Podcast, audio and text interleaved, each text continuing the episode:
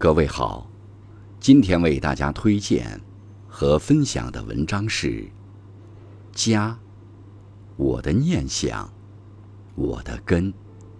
作者：杨林。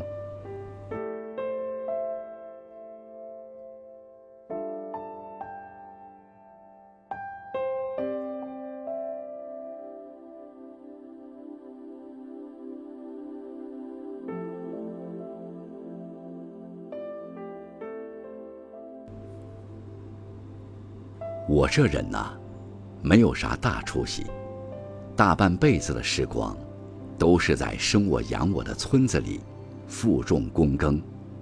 几十年已经过去了，也没弄下个大名堂。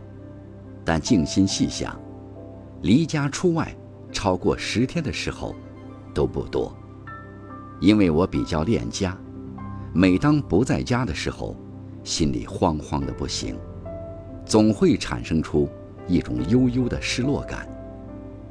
原本想着余生的年华，我仍然是继续着以往日出而作，日落而息的习惯，住在那座炊烟袅袅的小院子，陪伴着门前那棵深沉苍郁的大核桃树，守望着田野里那一片蓬蓬勃勃的油桃园，也就。无欲无求地走下去了。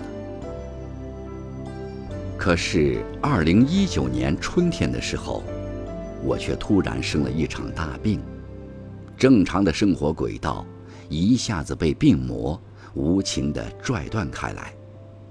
等到大病初愈后，一切都恢复不到原来的样子了。儿子为了照顾我的饮食起居，便安顿我和他们住进了城里。一大家子人，从此快乐地居住在一起。我有着孙子绕膝的天伦之欢，更能享受到别样的幸福滋味。农村和城市本就有着霄壤之别，对于城里的新环境，我倒也能够很快地适应。这里的街道确实平坦，出行方便，楼宇林立。购物舒适，见的最多的是呆板的水泥建筑物和川流不息的汽车，难得遇到一片生态田园和一些动物生灵。农村常见的泥土、胡记疙瘩更是缺无。有一次，我想给花盆里搞点新土，几乎寻遍了整个小区后，才算成功。当然，城里没有了耕地，我也不用再整天去田间刨土，脸上自然白净清爽多了，衣服穿得整洁得体起来，鞋窝子里也不再和原来一样老灌进去着一撮撮的面面土。城里比农村好，但时间一长，我却有了另外的一种感受，这里的生活。是快节奏型的，整个构造就像是一台巨型的机器，由千万个零件组成在一起，昼夜运行，不停地流转。居住在城里的人们，就是那一个个机器零件，每天都在磨损着肌肉与骨骼，消耗着精力与心血，在无休无止的耗损中，年复一年，日复一日，慢慢的。变得衰退老化。每当我坐在窗前，呆望着外边的风残树叶，看着那些来也匆匆、去也匆匆的人群，奇怪的是，脑海里不时地浮现着农村的那种恬静和悠闲。有段时间吧，我一直睡眠质量不好，夜里老爱做梦。梦到的大多数都是过去做过的一些繁琐事，不是在拾掇院子里的卫生，就是在收拾责任田里的庄稼，有时还和乡里乡亲拉家常。梦醒之后，心中会泛起好大一阵子的惆怅，还有好多次，我误把空中飘散的怪味道，突然闻成了麦子的幽香味，把汽车的阵阵鸣笛声误听成了悠扬的鸡叫声。说实话，我这是好久闻不到家乡的清香泥土气味儿，真想回到农村的那个家里看看去。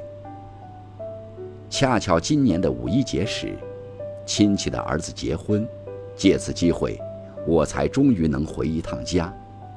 离家已有两年多，突然一下子提说回去，心里顿觉有一点点的小激动。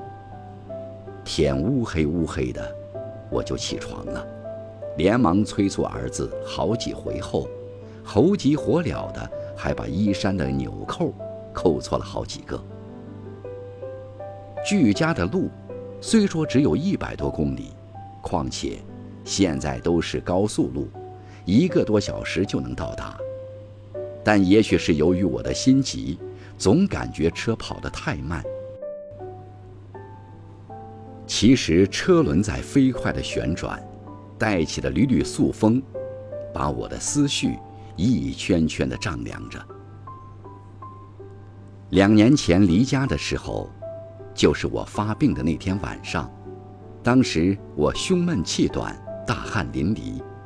心好像都要从口里跳出来，疼痛难忍时，我的头脑却很清醒。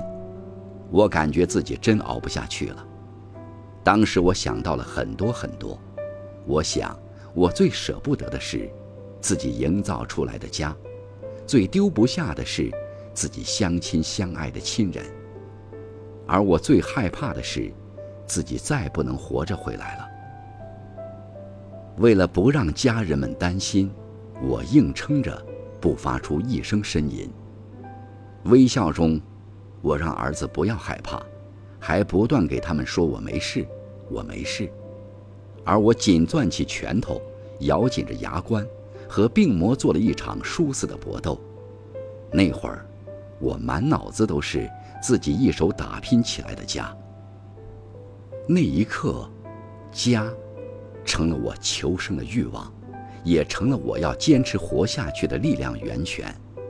最后，好在有苍天的眷顾，我终于躲过了劫难，重新获得了生命，也就才能奇迹般的重回家中。人和物件儿，时间久了也会有感情。当我刚一站在家里大红铁门的外边。眼泪竟收不住的直往下掉。打开大门的那一刹那，望着眼前的那一切，我就仿佛见到了一位魁违已久的亲人。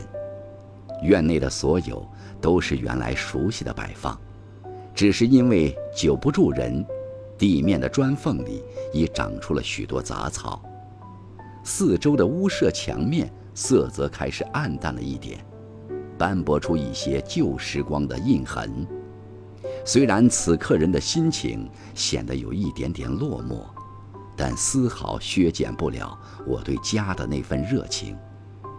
在经过我和儿子一起简单的打扫之后，院子就马上干净整齐起来。当我们说说笑笑，来回在院落当中穿梭了几个回合，刚刚落显残破的家里。就开始有了生机，有了鲜活的呼吸。人呐，才真正是家的主宰啊！以往在家过日子，我常去爱看的东西，便是父亲的老照片。如今进了客厅，放置照片的相框还依然搁在老地方处，只是上面已飘落了一层厚厚的灰尘。我一边抚摸镜面。一边心里冒出了许多感叹。人若故去，音容笑貌便会带着岁月的味道，渐渐变成发黄的记忆。父亲离开我，已经二十年了。不知不觉间，我也过了半百之年。人的一生短暂，人人都是过客。只有患过疾病，离别过家，才能看清生命的起源与归宿，才会体会到家，最终是每个人生存的根本。